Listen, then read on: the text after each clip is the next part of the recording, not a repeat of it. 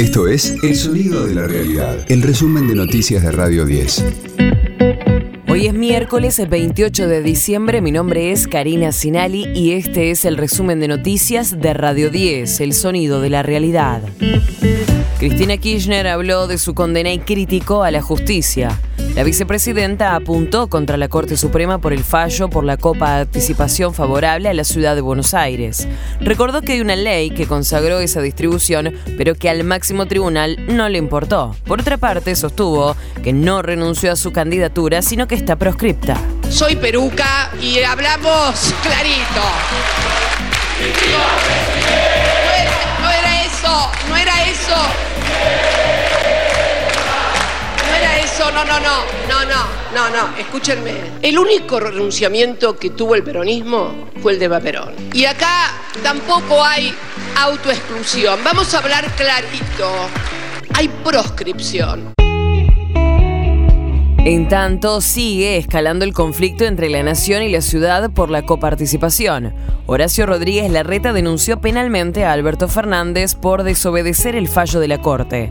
La denuncia también alcanza al ministro de Economía, Sergio Massa, y al directorio del Banco Nación, entidad que debe ejecutar la transferencia de fondos coparticipables.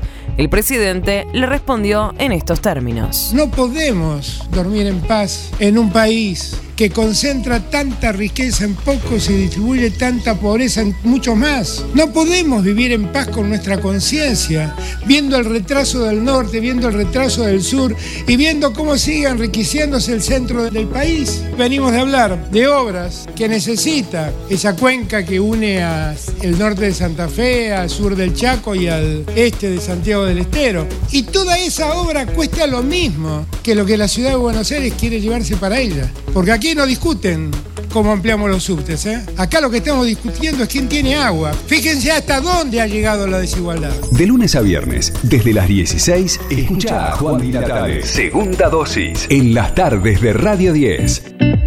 La AFA analiza que la selección argentina juegue dos amistosos en el país.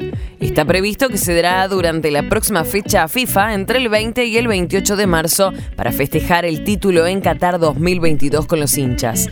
El titular de la AFA, Claudio Tapia, explicó que su intención es que el equipo de Lionel Scaloni juegue un partido en el Monumental y otro en una ciudad del interior. Radio 10. El sonido de la realidad. Los atardeceres de verano tendrán su propio festival. El Aperol Sprit Live se llevará a cabo en cuatro fechas diferentes en otras tantas ciudades del país. Y es otra noche llorándote. Nicky Nicole estará el 7 de enero en el parador Elena Beach de Mar del Plata, con vista al mar y set previo de DJ Chancleta. Conociendo Rusia se presentará el 4 de febrero en los viñedos de Divina Marga en Mendoza, con Gauchito Club como telonero. Y que, y que somos tal para cual tú no puedes negarlo. Siente lo mismo que yo, así que dale mambo. Si no tienes tiempo para mí, yo no tengo tiempo. Banda Los Chinos tocará el 11 de febrero en Fuegos de Patagonia, a orillas del lago Nahuel Huapi en Bariloche. Y el festival concluirá el 11 de marzo en el Hipódromo de Palermo, con Catriel y Paco Amoroso y otros artistas invitados. Otra noche que paso pensando que tú no estarás con la otra. Y me duele en el pecho saber que termina lo que una vez. Este fue el diario del miércoles 28 de diciembre de Radio 10, El Sonido de la Realidad. El resumen de noticias de Radio 10. Seguimos en redes y descarga nuestra app.